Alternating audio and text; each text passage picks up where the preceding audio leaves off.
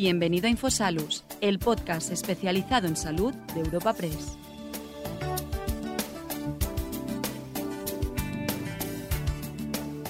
Te damos la bienvenida al primer episodio de este 2023 del podcast Infosalus, el portal de información sanitaria de la agencia de noticias Europa Press.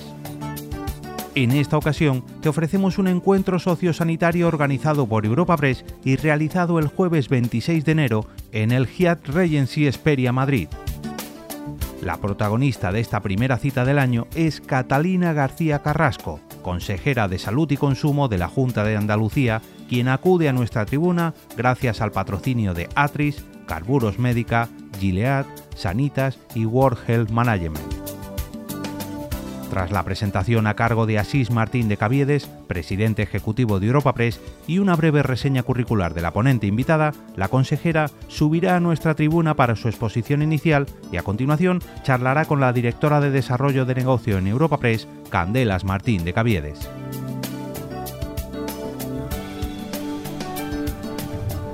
Señora consejera de Salud y Consumo de la Junta de Andalucía, querida consejera Querida Catalina, muchas gracias en nombre propio de Europa Press y de los patrocinadores Atris, Gilead, Sanitas y World Health Management. Vicepresidenta segunda del Congreso de los Diputados, querida Ana, gracias por acompañarnos. Viceconsejero de Sanidad de la Junta de Andalucía. Delegado del Gobierno de la Junta de Andalucía aquí en Madrid, ¿cómo estás? Diputados y senadores, presidentes de colegios médicos y farmacéuticos muy numerosos, no puedo citaros a todos, presidentes de sociedades médicas, autoridades, queridas amigas y queridos amigos. El momento informativo en el ámbito de la sanidad es, como todos sabemos, intenso, uso una palabra políticamente correcta. Y ciertamente tener a, nuestra consejera de salud de la Junta de Andalucía, a la querida Catalina, con nosotros hoy como ponente principal es un verdadero honor y nuevamente te lo vuelvo a agradecer, de verdad. Gracias. Voy a hacer una breve reseña curricular de Catalina y posteriormente te paso la tribuna porque te queremos escuchar con mucha atención.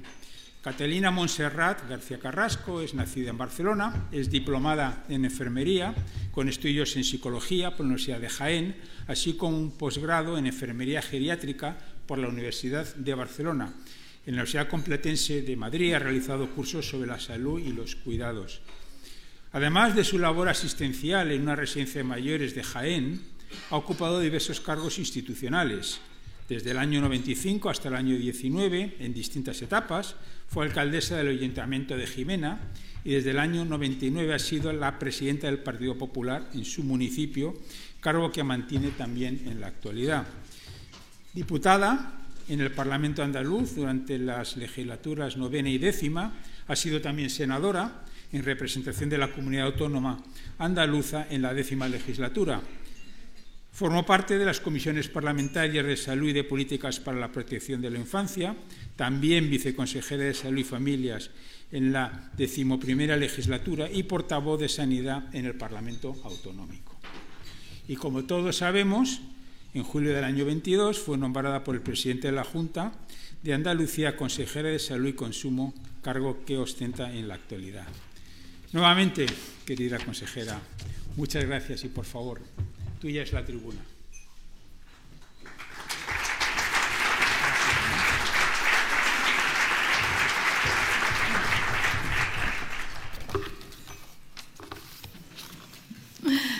Bueno, muy buenos días. Eh, yo quiero agradecer a, Europa Press eh, por muchas gracias que me dais a mí, es que me hayáis invitado a estar aquí hoy en Madrid, en esta magnífica ciudad y, poder dirigirme a todos vosotros pues, para hablar de cuando uno eh, hace encuesta y le pregunta a las personas qué, es lo que más le preocupa, todos dicen lo mismo, su salud y la sanidad. Con lo cual, yo creo que es verdad que una de las mejores cosas de las que podemos hablar es de salud. Así que, especialmente eh, quiero dar las gracias a SIS, al presidente de Europa Press, a mm, todos los que nos habéis patrocinado para poder estar aquí en este evento. He tenido la fortuna de poder reunirme eh, con antelación con vosotros. Y eh, creo que, estos desayunos son una herramienta muy potente para poner en el, en el, centro lo que es la salud y cómo estamos trabajando en las diferentes comunidades, en este caso, cómo estamos trabajando en Andalucía. Agradecer a quien me acompañan, porque esto no se trata de personas, se trata de equipos y mi consejería, la Consejería de Salud y Consumo, funciona por un equipo de personas, por un potencial humano. Pues aquí está mi viceconsejero, Miguel Ángel, el gerente del Servicio de Salud, Diego, pero también nos acompaña el director general de Salud Pública y Ordenación Farmacéutica, la directora general de eh, Adicciones, Salud Mental y Sociosanitario, nuestra directora de Humanización, Inmaculada, eh, nuestros delegados territoriales, María Jesús y Carlos, nuestra directora general de personal, Carmen, y todos los que no están aquí, pero que están allí trabajando todos los días, todos nuestros equipos que están repartidos en todos los hospitales y en todos los centros de salud y, por supuesto, el principal capital humano, que son los profesionales, los profesionales del sistema sanitario público de Andalucía, que son el potencial mayor que tiene cualquier sistema y en el que nosotros, Andalucía y nuestro presidente estamos empeñados en mejorar sus condiciones laborales y en avanzar en su proyección y en su avance competencial. Así que, mucho trabajo por hacer. Agradecer a todos los que nos acompañáis esta mañana, sindicatos, consejos, sociedades científicas, pues por estar aquí, pues para escuchar a esta humilde consejera, pues que quiere empezar a hablar pues de lo que es la actualidad. Y eh, la actualidad manda y, hablar de, lo que hoy, de lo que hoy tenemos encima de las mesas es pues, el gran problema que tiene la sanidad española. ¿Y cuál es el gran problema que tiene la sanidad española? El déficit de profesionales. Todas, todas todas las manifestaciones que ahora mismo en, todas las comunidades autónomas que tienen convocadas esos días de huelga, eh, eh, de huelga es el, entorno de un déficit de profesionales. Yo creo que existen dos problemas. El déficit de profesionales, además lo digo en todos los medios en los que puedo decirlo, y asumir un cambio de modelo. Y precisamente mm, todas las comunidades autónomas estamos haciendo bien los deberes y perdónenme ustedes, el Ministerio no hace bien los deberes. Son cuatro años los que llevamos pidiendo en el Ministerio una solución al problema del déficit de profesionales. Cuatro años. Andalucía, eh, por primera vez, es la comunidad autónoma que eh, oferta más número de plazas MIR. Por primera vez. 1.808, que es el 21% de todas las plazas MIR del Sistema Nacional de Salud.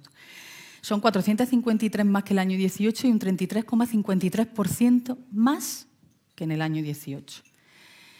Y eh, tenemos dos problemas, y lo hemos dicho en el Consejo Interterritorial de una manera reiterada. Le hemos pedido a la ministra Consejo Interterritorial Extraordinario Urgentes para hablar de este tema. Y el tema es el, el que todos sabemos. Los profesionales lo conocen. A pesar de ponerse en Huelva para pedir más profesionales, saben que no hay más profesionales. No hay más profesionales.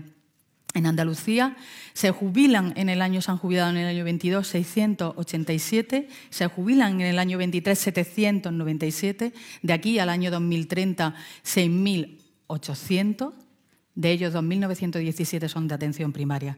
Con lo cual, esto va de números, de cuentas y de voluntad.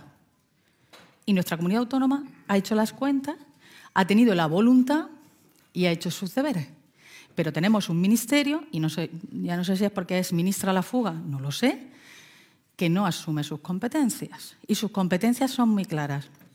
Aumentar el número de plazas MIR. Nosotros ya le hemos pedido que bien parara la convocatoria y aumentara el número de plazas MIR. El fin de semana pasada fue el examen, se quedaron 4.000 profesionales que no se van a poder especializar en el Sistema Nacional de Salud. 4.000. Yo de verdad me gustaría que los medios de comunicación nos ayudaran a transmitir que el problema es de números, es de cuentas, y no las hacen. Que han convocado 8.000 plazas y pico para 12.000 y pico profesionales, que son 4.000 profesionales que se quedan fuera de la formación. Y quiero recordar que la normativa europea obliga a contratar a especialistas. en la normativa europea. Segundo problema que tenemos, Acreditación de unidades de formación docente. Muy importante también, porque todo tiene que ir de la mano. ¿La ministra lo arregla aumentando el número de plazas en universidades? No, ministra. Tiene que ir todo de la mano. El número de plazas en las universidades, el número de plazas MIR y flexibilizar o cambiar los criterios para poder acreditar unidades docentes. Nosotros ya las tenemos todas acreditadas, todas las plazas ocupadas. Ya no podemos acreditar más. Aunque la ministra me diga y me dice, es que Andalucía no pide más plazas. Ministra, no podemos.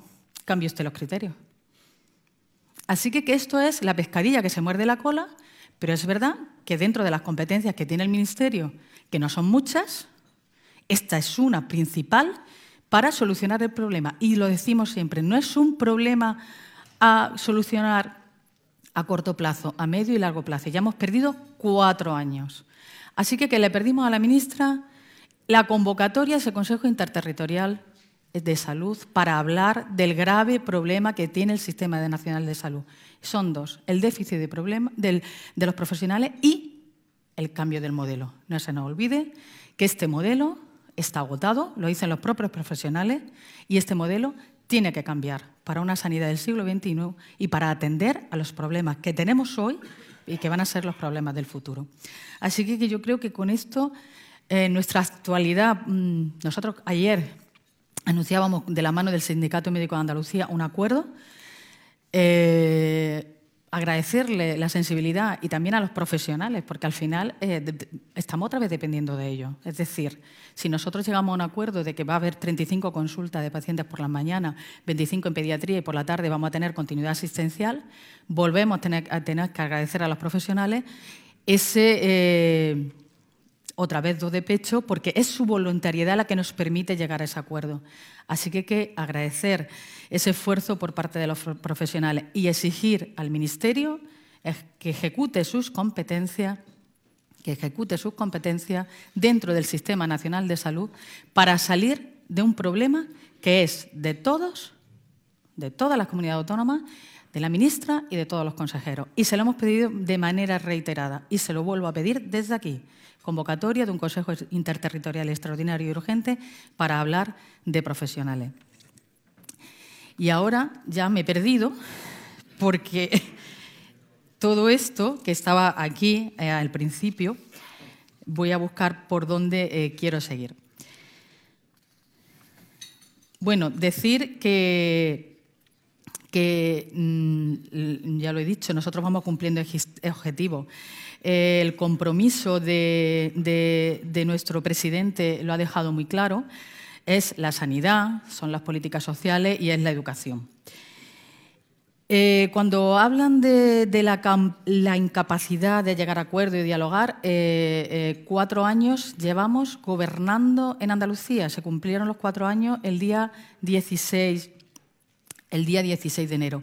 Cuatro años que el presidente Juanma Moreno es presidente de la Junta de Andalucía y que con esa oportunidad estamos gestionando la sanidad en Andalucía.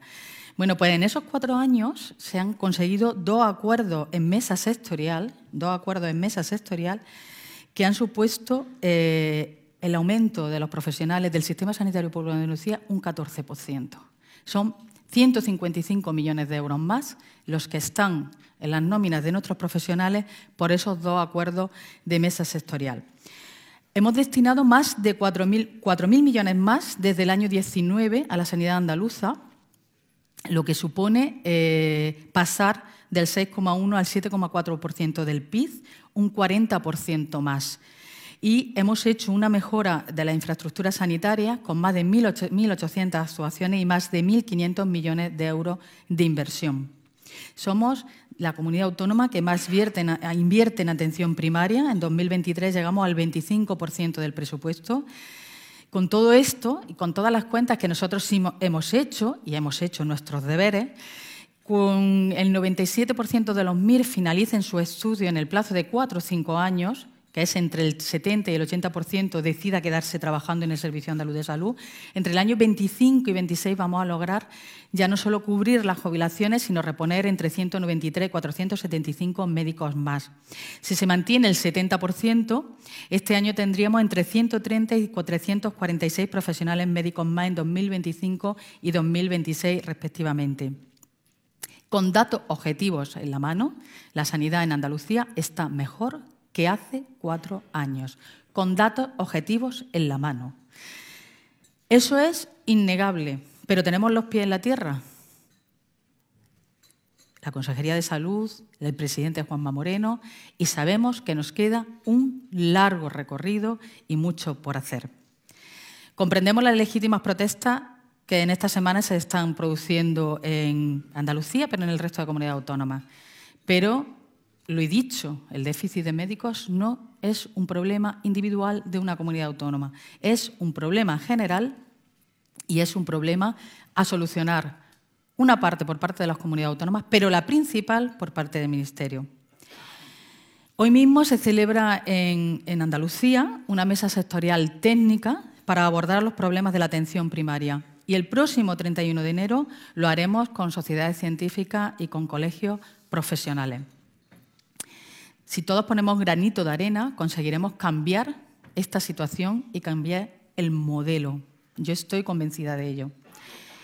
Quería plantear entre vosotros la siguiente propuesta y, yo creo que, que, es algo que también le hemos dicho a la ministra, que también se ha dicho en el Congreso, y yo esto lo he oído decir en nuestras portavoces, en ANA. Lo que necesita nuestro país, lo que necesita nuestra sanidad es un pacto por la sanidad. Venimos repitiéndolo mucho tiempo, mucho tiempo. La sanidad se merece un eh, tratamiento sosegado, donde podamos dialogar, consensuar, hablar, todos, todos, colegios profesionales, sindicatos, sociedades científicas, todos. Y ese pacto por la sanidad creemos que es imperioso que se llegue a ese acuerdo. Y dentro de ese pacto por la sanidad, poder hablar de muchas cosas, de muchas cosas. Entre, entre otras, nosotros ya le hemos Mm, presentado a la ministra y le hemos dicho que otra de las temas a tratar son esos sueldos de nuestros profesionales, llegar a acuerdos en los sueldos de nuestros profesionales, que tengamos sueldos dignos. Porque cuando a mí me preguntan que cuándo Andalucía va a llegar a la equiparación salarial, yo siempre digo que nunca. Y es nunca por una razón muy sencilla.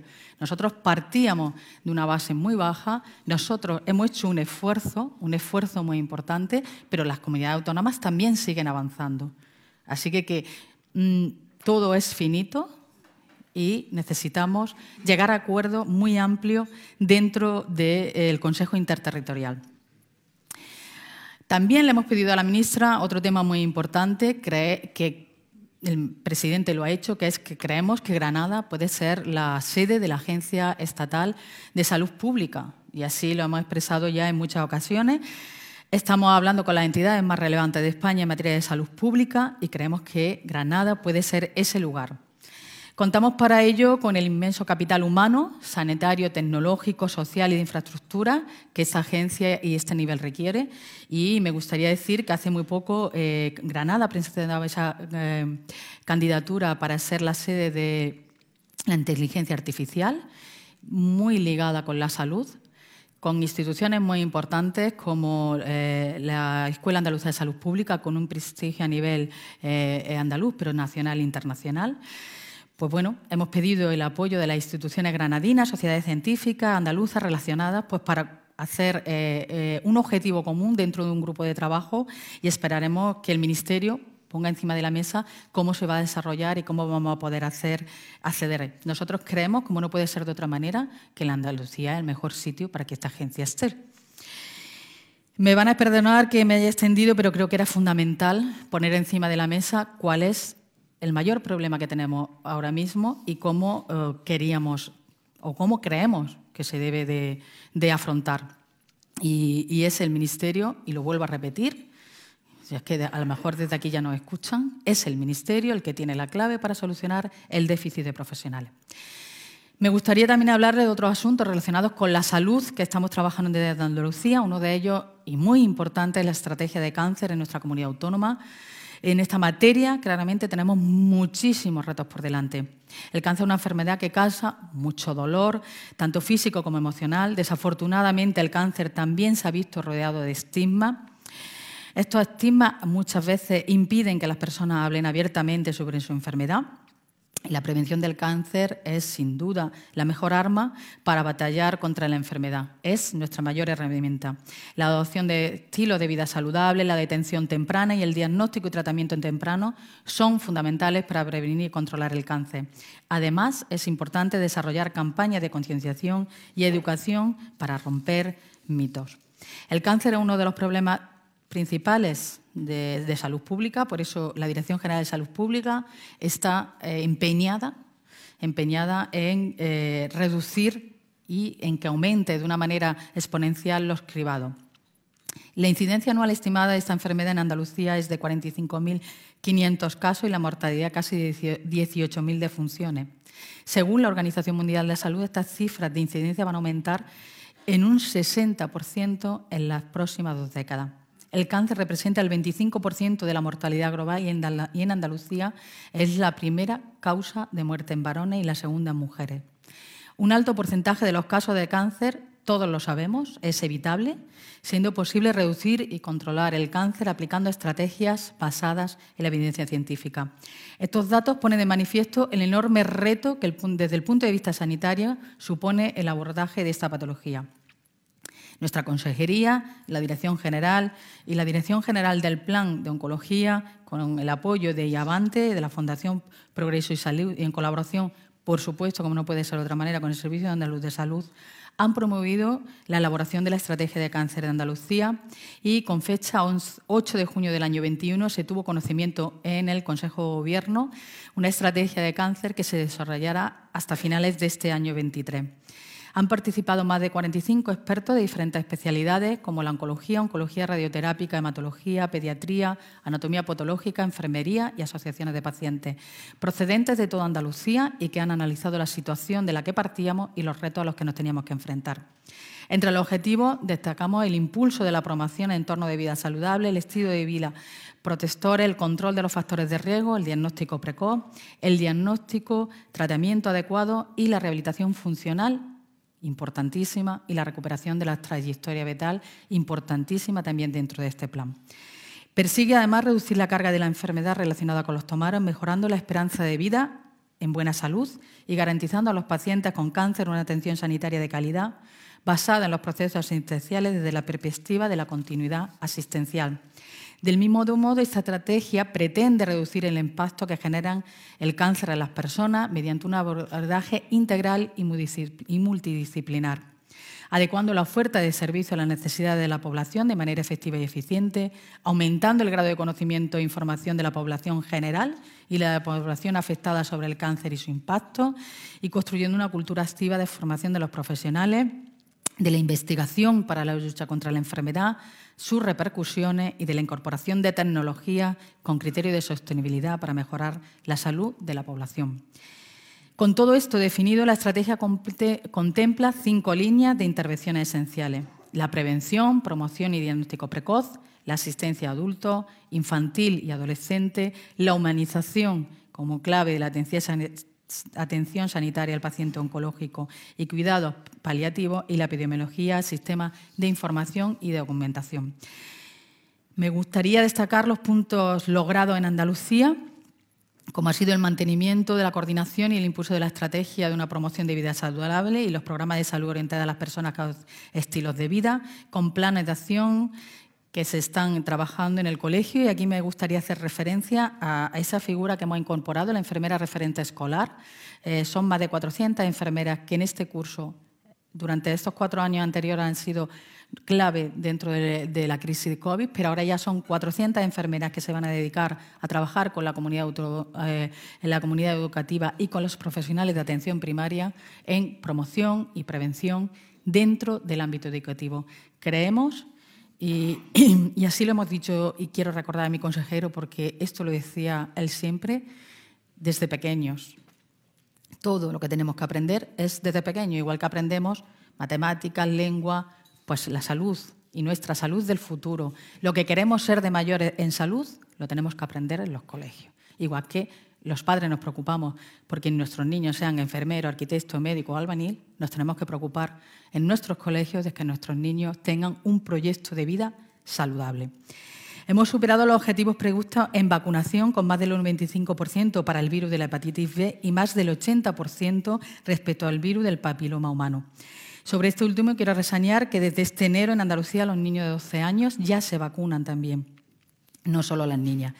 Igualmente, Andalucía es pionera en incorporar a los comités de tumores a la historia clínica del paciente con cáncer, trabajando actualmente en la creación del grupo de trabajo para tumores de alta complejidad y en red para tumores de alta complejidad.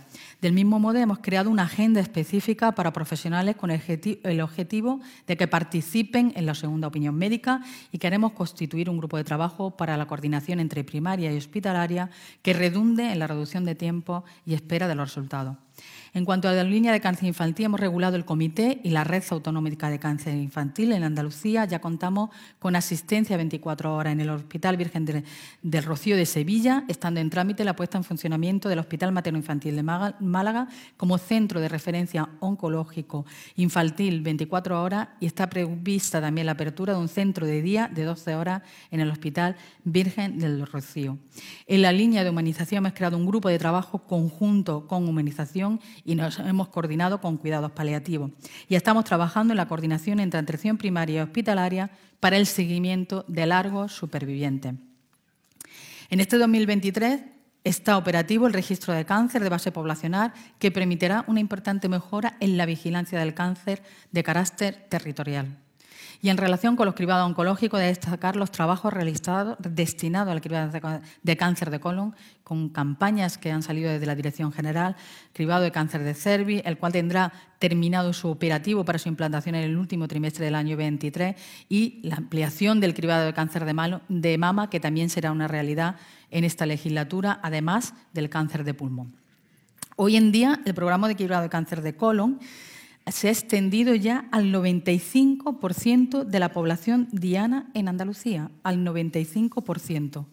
En 2021, los andaluces que aceptaron la invitación para cribado de cáncer de colon eran 411.000 y e, de ellas se realizaron 12.697 colonoscopias. En el año 22, los andaluces que aceptaron la invitación son 862.000 y se realizaron 28.589 colonoscopias. Gracias a esto hemos podido detectar 15.000 pólipos malignos y 500 cánceres. Duplicamos la, cifra de aceptación y yo siempre lo digo, gracias a la responsabilidad de los andaluces, que al final está calando en ellos que la mejor medida que podemos tener es los cribados para prevenir el cáncer. Así que, eh, estamos muy contentos con los resultados, pero queremos llegar a, que ese 95% que tenemos de cobertura sea también una realidad en la aceptación de, de las invitaciones. El cáncer de colon sabemos que se puede curar en el, en el 90% de los casos si se detecta en casos iniciales. Así que, esperamos que con las campañas que vamos a iniciar ahora poder llegar a ese 95%. El cáncer de mama es otro de los cánceres más frecuentes en las mujeres, tanto a nivel mundial como europeo y en los países occidentales, y cada año en Andalucía se detectan 4.909 casos.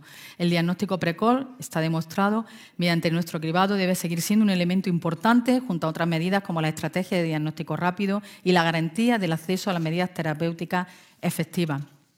En relación a la participación en el cribado de cáncer de mama, se cumple el objetivo de cobertura superior al 75% en población mayor de 70 años, mientras que entre la mujer entre 50 y 69 años se le ofrece la participación en el programa mediante cita personalizada.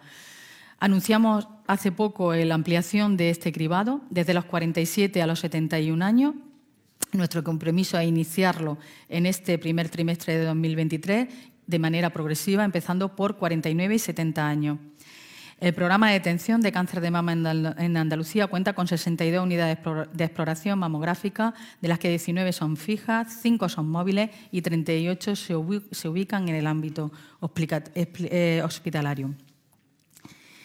No me cansaré de decirlo, la mejor herramienta que tenemos para luchar contra el cáncer es la prevención y la detención precoz.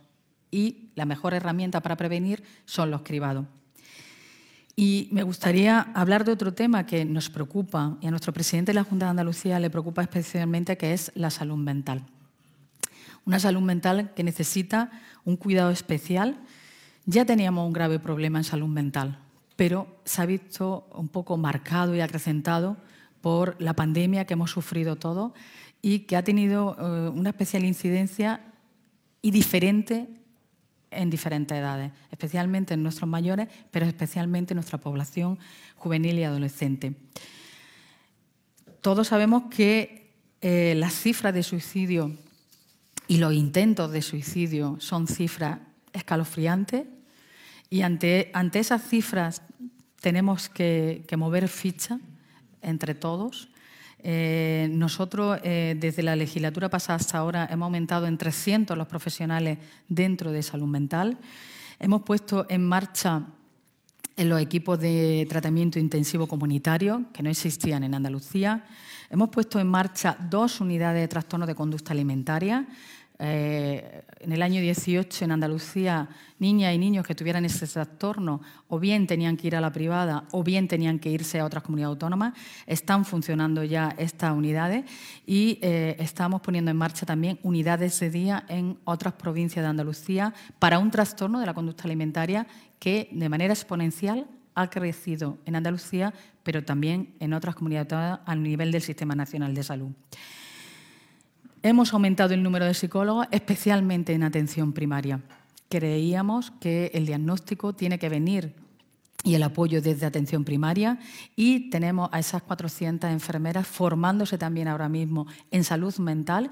Vamos a hacer también programas formativos de la comunidad educativa para hacer una detención precoz. Todos sabemos, y no voy a dar las cifras, que eh, el debut del mayor número de trastornos mentales se produce alrededor de los 14 años, con lo cual, si el debut se produce alrededor de los 14 años, antes de esos 14 años ya hemos tenido que detectar signos y síntomas en nuestros niños y en, nuestro, en, nuestros adolescentes. Los signos eh, de suicidio en los adolescentes incluyen muchos cambios y como quiero, como he dicho, ahí estamos trabajando de la mano de eh, la enfermera referente escolar y por supuesto de la comunidad educativa. Querido amigo, mm, hoy que nos acompañéis en esta gran ciudad, el Gobierno de Andalucía ha tomado medidas significativas. Hemos hablado de cáncer o de salud mental, pero podríamos hablar de otras muchas materias donde hemos avanzado, atención temprana, código ISTUS, código infarto, eh, muchas áreas más de mejora que en cuatro años, a pesar de una pandemia, han sufrido, afortunadamente en Andalucía, unos cambios sustanciales, tanto en calidad eh, como, cuantitativamente hablando. Nos queda mucho por hacer, yo siempre lo digo, muchísimo por hacer en Andalucía, pero creo que nadie puede dudar el esfuerzo que se ha realizado en cuatro años, el esfuerzo económico, el esfuerzo de los profesionales del sistema sanitario público de Andalucía para avanzar conjuntamente, porque nuestra obligación es cuidar de los andaluces, para que una mayor vida también sea una mayor vida con salud. En ese objetivo estamos todos, la Consejería, el Gobierno, pero especialmente nuestros profesionales, que les agradecemos el trabajo que realizan día a día y a ustedes les agradezco que me hayan escuchado tan atentamente.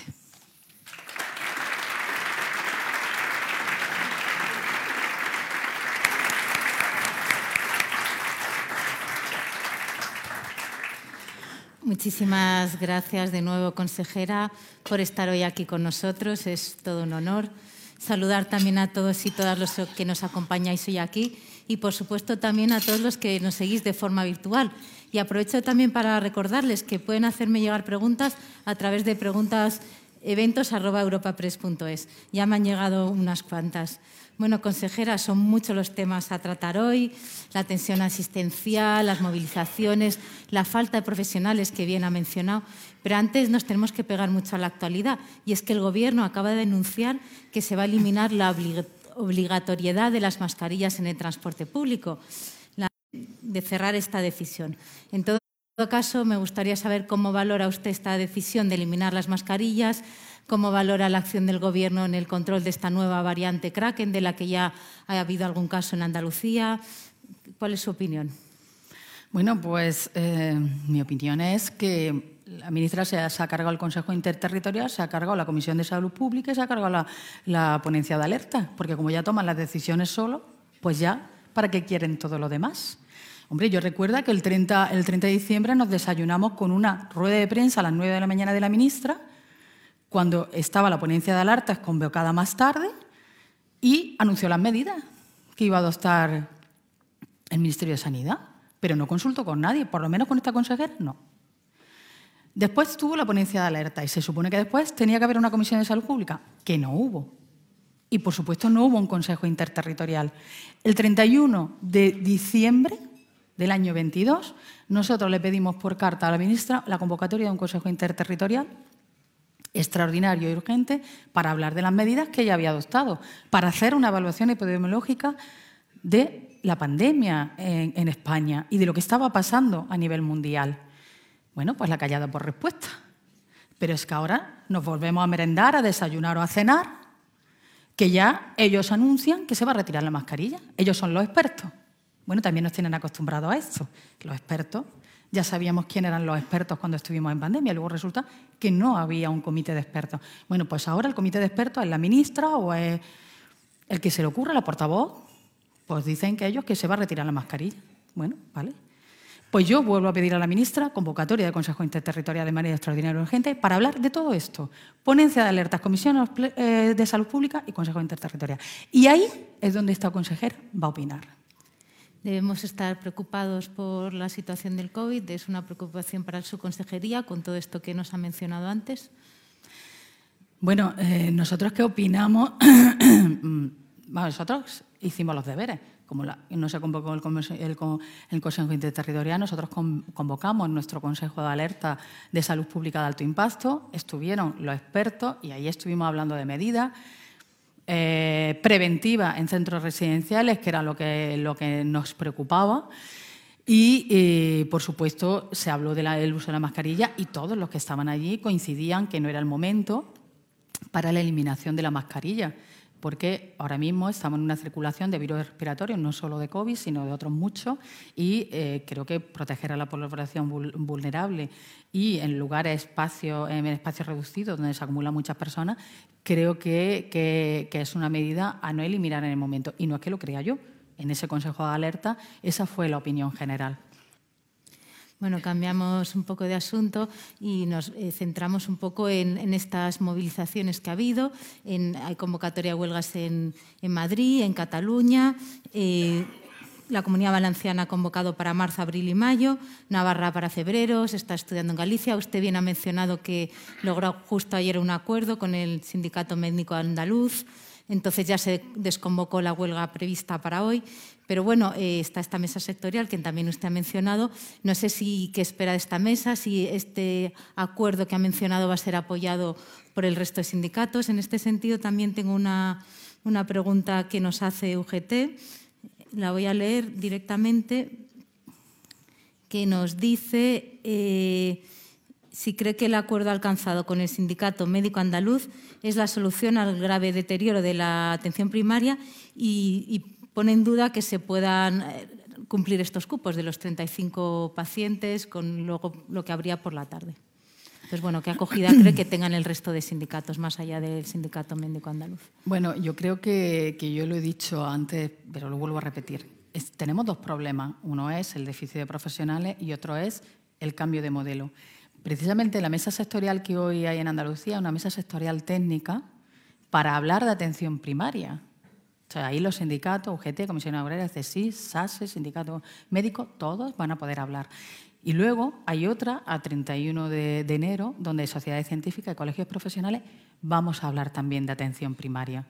Y no es una mesa sectorial única, eh, técnica, y no es una mesa del 31 con sociedades científicas, es un recorrido para hablar de atención primaria, para hablar de atención hospitalaria, porque ambas van unidas. Y lo que queremos es plantear todo lo que se ha hecho en Andalucía, cuál es nuestra ruta o cuál creemos que es la ruta y conseguir que todos los demás estudien esa ruta, compartan y aporten lo que crean que eh, debe de ser el nuevo modelo sanitario en Andalucía. Y en el caso del sindicato de médicos y médicas de atención primaria que convocaron el viernes pasado, ¿espera que haya un cambio en esa convocatoria, que desconvoquen? Ellos mm, eh, no es un sindicato que está en mesa sectorial, es un, un, sindicato joven que ha surgido hace poco. La negociación la hacemos dentro, en el marco de los sindicatos que están dentro de la mesa sectorial. Yo espero que, que, que después de este acuerdo y cuando vean que se empieza a materializar, si algo se caracteriza a este gobierno y, esta consejería es en eh, materializar lo que se acuerda, podemos tardar más o menos. Este acuerdo no es para mañana, no es para mañana, todo tiene su recorrido y tenemos que eh, mm, coordinarnos, coordinar agenda. Andalucía es muy grande, es un territorio con especificidades, entonces ellos lo saben, los sindicatos saben que cuando llegamos a un acuerdo no es de hoy para mañana, pero el compromiso de esta consejería y del Gobierno de Andalucía es cumplir ese acuerdo.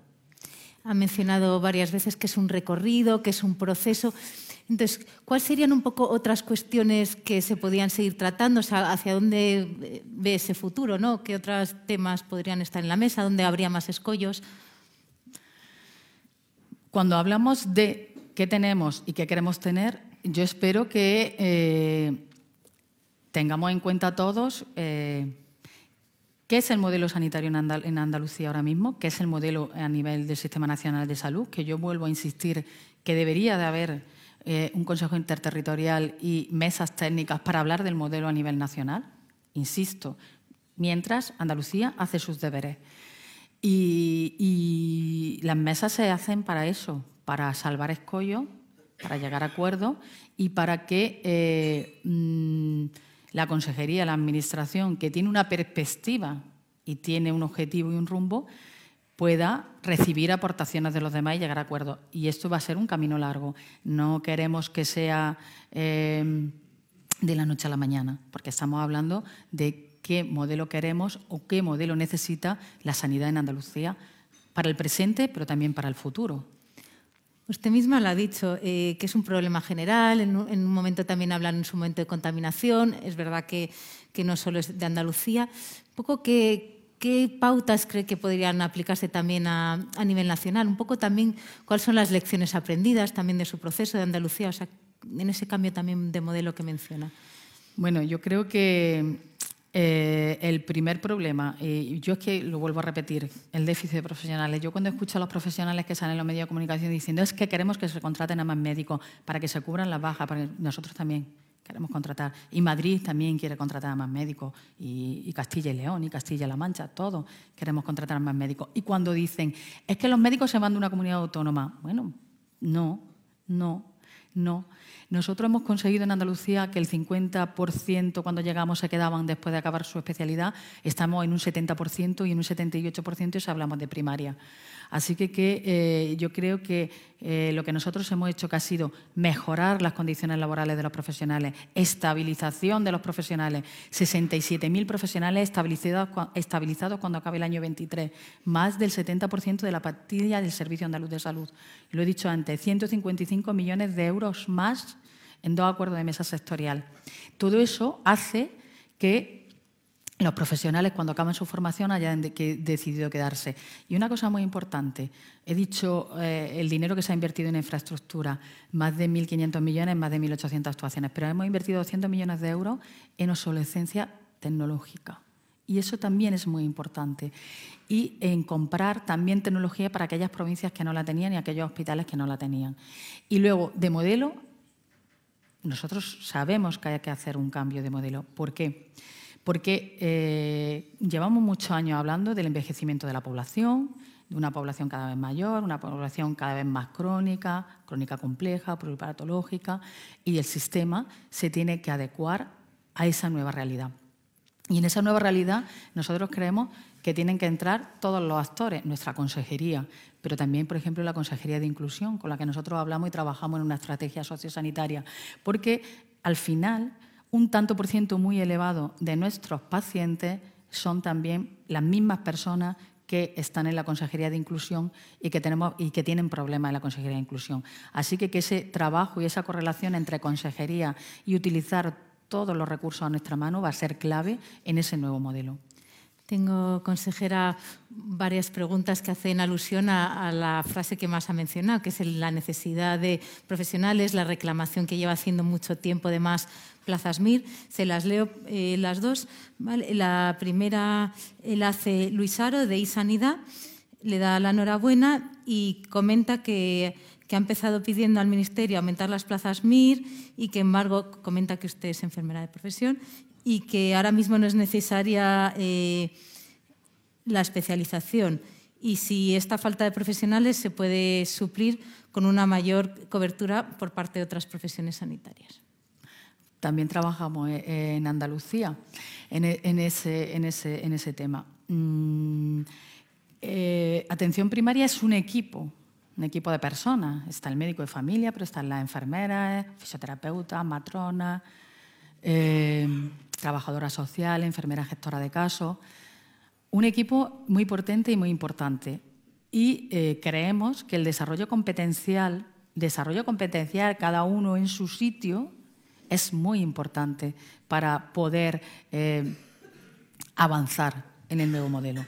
Y yo voy a poner un ejemplo que en Andalucía está funcionando muy bien, que hemos tenido nuestros más y nuestros menos, que se llama la consulta de acogida, con más de 858 eh, centros de salud que ya la tienen, con 18 protocolos que se acordaron con las sociedades científicas, acordados con las sociedades científicas, que eso es muy importante, y eh, con una capacidad resolutiva del 53,9%. Ese es un ejemplo de avance competencial de la enfermería y vamos a seguir trabajando ahí. Eh, también relacionado con, esa demanda, esa de más plazas MIR que ha hecho, usted ha comentado que ha hecho muchas veces, eh, Juan Diego Requena pregunta que a su juicio qué subyace detrás de la negativa del Ministerio de Salud para adaptar el número de plazas MIR con las necesidades y con los egresados de medicina, si es una cuestión presupuestaria o de aumento de la financiación. Pues ni de aumento de la financiación por parte del Ministerio, ni una cuestión presupuestaria por parte del Ministerio porque todo el mundo creo que sabe que las plazas MIR las pagan las comunidades autónomas. O sea, que cuando yo pido un aumento de plazas MIR, cuando yo he aumentado 453 plazas MIR, cuando somos la primera comunidad autónoma que más plazas MIR tiene ahora mismo, pedimos más plazas MIR, asumimos que somos nosotros quien vamos a tener que pagar, que somos nosotros quien vamos a tener que aumentar esas unidades docentes, pero es que asumimos porque es que no hay otra fórmula para atajar esa sangría de profesionales que nosotros no podemos cubrir cuando se jubilan. Y llevamos cuatro años, y yo insisto, cuatro años diciéndole al Ministerio que no hay otra solución. Y es el aumento de plazas MIR. Se le puso encima de la mesa a la ministra 4.000 plazas MIR durante cuatro años para poder solventar el problema. Y ya hemos perdido cuatro años. Cuatro años que si no hubiesen hecho caso en el año 19 ya estaría justo a salir esos mil más ahora. Pero no sabemos cuál es eh, la resistencia a un problema que es real y de números. Números. Números. Hagamos los números. Yo hemos hecho los números en Andalucía, pero es que los números a nivel del sistema nacional están también muy claros.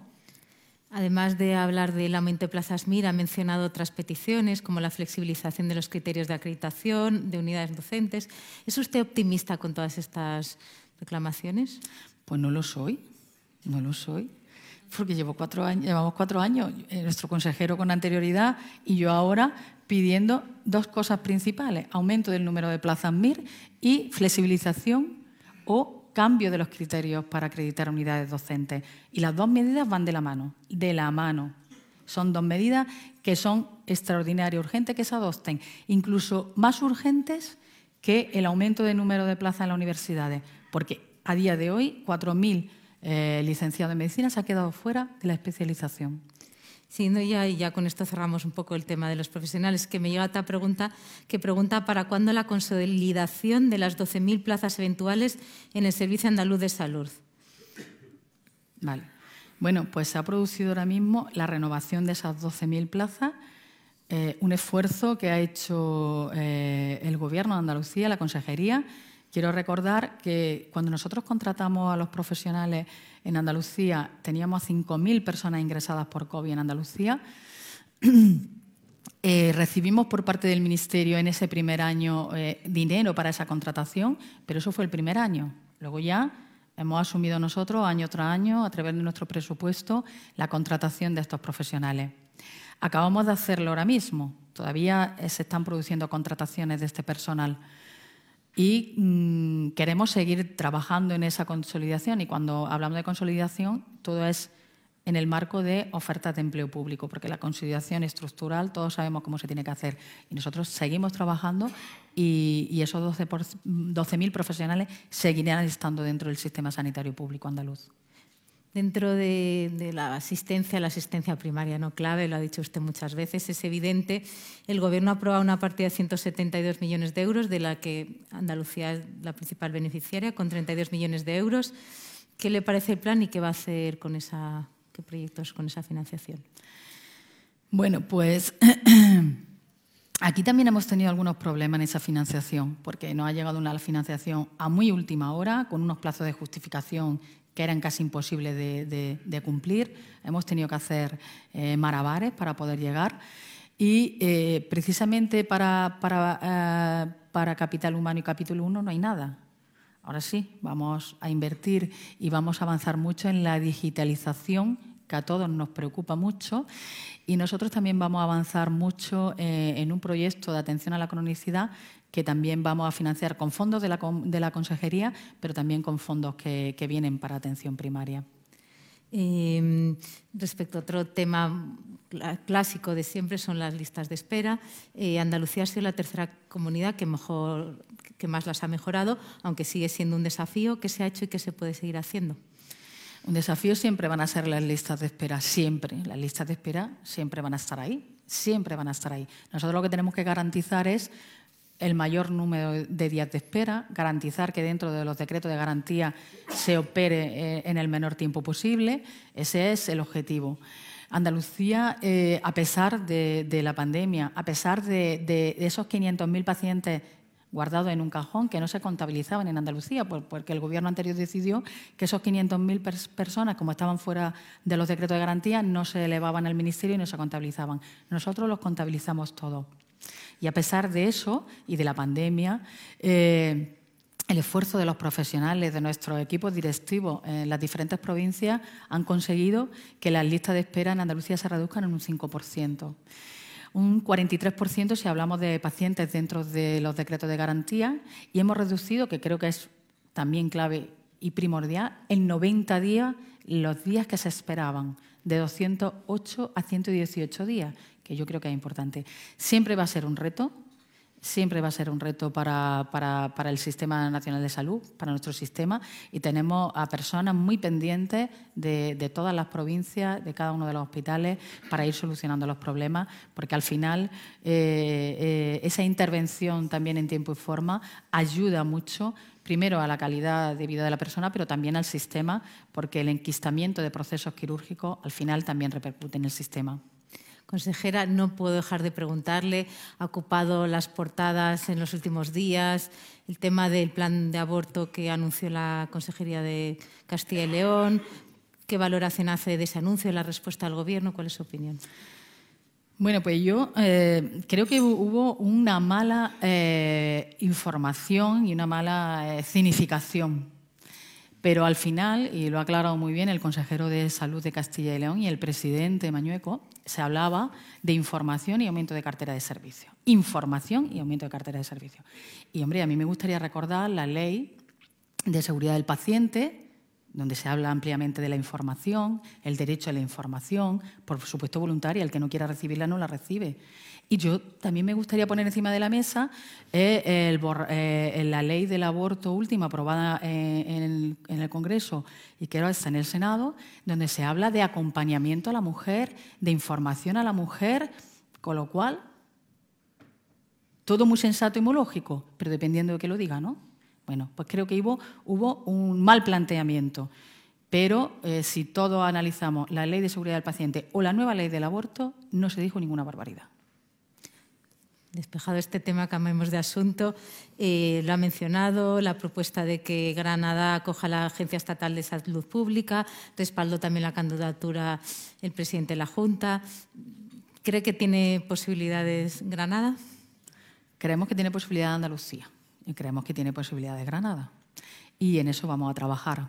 Hay un, eh, grupo de trabajo al que, se va a constituir en breve, donde sociedades científicas, entidades de Granada como Fundación Bendina, la Escuela, Estudio de Investigación, vamos a poner encima de la mesa cuál es la potencialidad para que Granada sea la sede de esa, agencia. Ver, ¿qué, ocurre? Sí. Eh, un tema más eh, específico, quizá. Eh, desde el 9 de enero, en teoría, los médicos de atención primaria no deberían expedir bajas médicas o altas de pacientes que no hayan visto en su consulta. Una medida que en algunas comunidades autónomas está teniendo dificultades para su aplicación. ¿Cómo la valora usted y cómo se está gestionando en Andalucía? Bueno, nosotros estamos trabajando porque eso necesita cambio informático y, en eso trabajamos. Eh, también hay una parte que depende del Ministerio, que es importante, así que, nosotros estamos trabajando en ese tema. Eh, tenemos una pregunta, ha mencionado usted cuando pregunté, eh, ha mencionado proyectos de digitalización, de innovación, y en este sentido Ángeles Barrios, de IT Health Spain, pregunta, dice, Andalucía es una comunidad autónoma que lidera muchos proyectos de innovación, especialmente en el ámbito de los datos de salud. ¿Qué planes tienen para el impulso de la innovación digital y en qué medida están aportando valor los fondos PERTE para ello? Bueno, pues desde la Secretaría General de Investigación, eh, con su secretario general, eh, con Isaac Tune, y con eh, el Servicio Andaluz de Salud, se trabaja de una manera muy importante y están haciendo un acuerdo muy importante pues para la potencialidad que Andalucía tiene eh, en sus datos, en sus proyectos de investigación sean primordiales. Y eh, trabajamos de, mano de, por ejemplo, Farmaindustria, que va a estar dentro de nuestro eh, grupo de investigación con lo cual vamos a hacer un trabajo muy importante eh, en investigación, que ya se está haciendo con una inversión potentísima, con un aumento en el número de doctorados, con un aumento en el número de, estudios de, investigación. Así que, ahí vamos a trabajar de una manera potente, porque es verdad que creemos que eh, dentro de la base del sistema está la investigación. ha mencionado mucho en su discurso, le ha dedicado un tiempo a la salud mental, sin duda clave, usted misma lo ha dicho, con la pandemia aún más. ¿Qué valoración hace de España actualizó la estrategia de salud mental? Eh, ¿Qué valoración hace de ella? ¿Qué cosas más específicas hay? Creo que menciona mucho la atención a, la parte juvenil e infantil. Bueno, pues un poco qué valoración hace esta estrategia de salud mental. Bueno, pues eh, en Andalucía eh, lo que estamos haciendo desde hace muy poquito, mm, hace cuatro meses, con el nuevo director del Plan Integral, Benedicto, que es jefe de servicio en Virgen del Rocío, la directora general de, Salud Mental y Adicciones y la secretaria general, eh, eh, se han recorrido toda Andalucía, se han recorrido todas las unidades de gestión clínica de Andalucía, comunidades terapéuticas, hospitales, todo.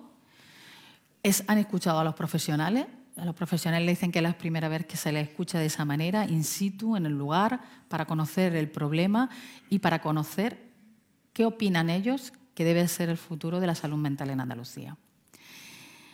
Ellos nos tienen que presentar ese estudio en muy breve tiempo y ese estudio y esa eh, opinión de todos los profesionales que trabajan en Andalucía en salud mental va a ser el punto de partida para ese nuevo proyecto de salud mental en Andalucía. Creemos que tenemos que trabajar de una manera muy importante, y ya lo he dicho, en los colegios, pero bueno, tenemos que atender también salud mental en procesos graves, tenemos que hacer una atención muy especial al suicidio, tenemos que hacer una atención muy especial al trastorno de conducta alimentaria, que quiero ponerlo encima de la mesa.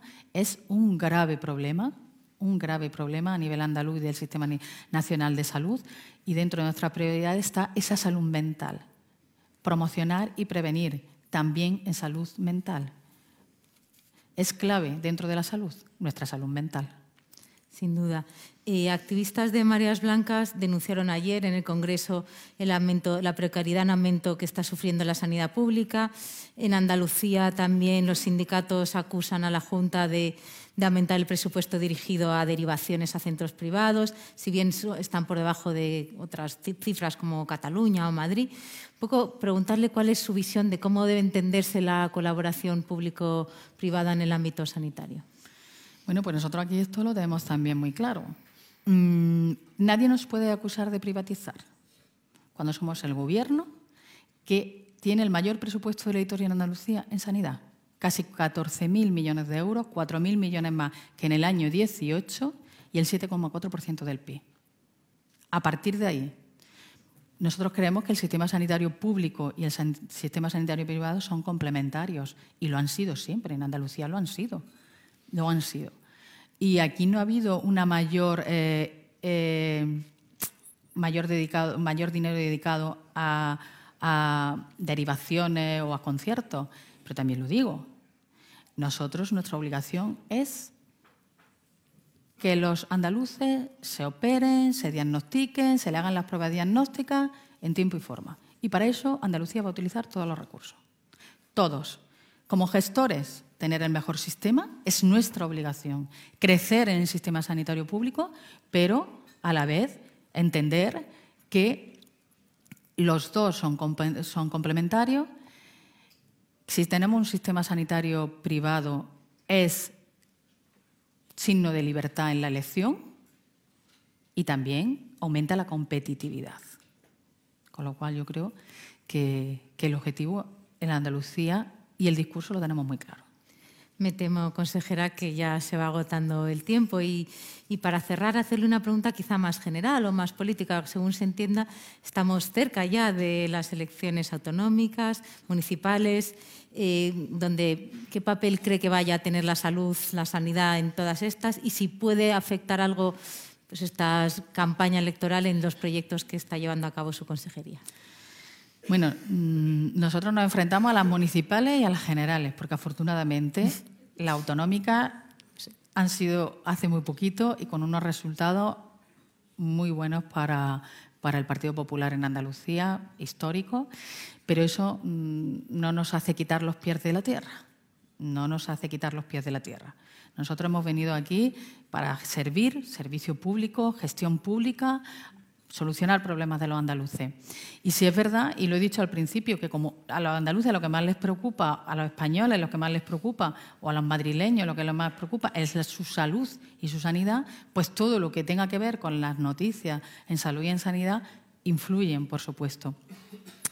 Pero por eso yo siempre, y lo he dicho y lo vuelvo a repetir, em, ese pacto por la sanidad es clave en el Sistema Nacional de Salud. Muchas veces y aquí meto a todo el mundo en el saque y, no, y me meto a, a mí misma, hacemos un flaco favor cuando criticamos, muchas veces de forma injustificada y muchas veces mintiendo, al sistema de salud, sea el andaluz, o sea el madrileño, o sea el que sea.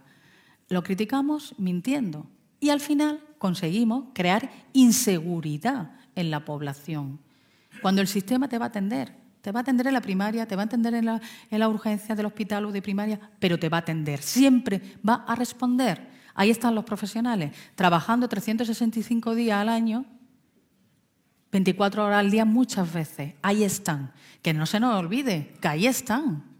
No estaban en la pandemia solo, están ahí, desde que nacemos hasta que nos morimos. Hasta que nos morimos, ahí están. Así que, que esa reflexión, esa reflexión de que todos, y es obligación de todos, por supuesto, hablar de los problemas que tiene el sistema. En eso estamos todos de acuerdo. Y, que las organizaciones sindicales y los colegios profesionales nos puedan decir que va mal, por supuesto que sí. Pero eso es una cosa y otra cosa es decir que todo es fatal, que todo está muy mal. Porque al final las personas que no utilizan el sistema habitualmente, que hay muchas que no lo hacen afortunadamente, tienen una visión muy desdibujada de la realidad. Así que, que yo creo que entre todos eso también lo podemos mejorar mucho.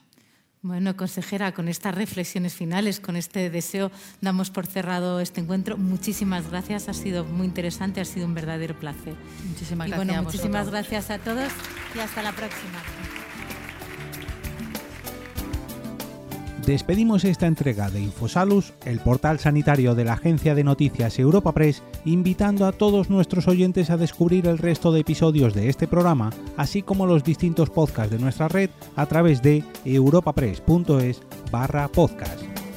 Recuerda que puedes encontrar todos ellos en las principales plataformas de podcasting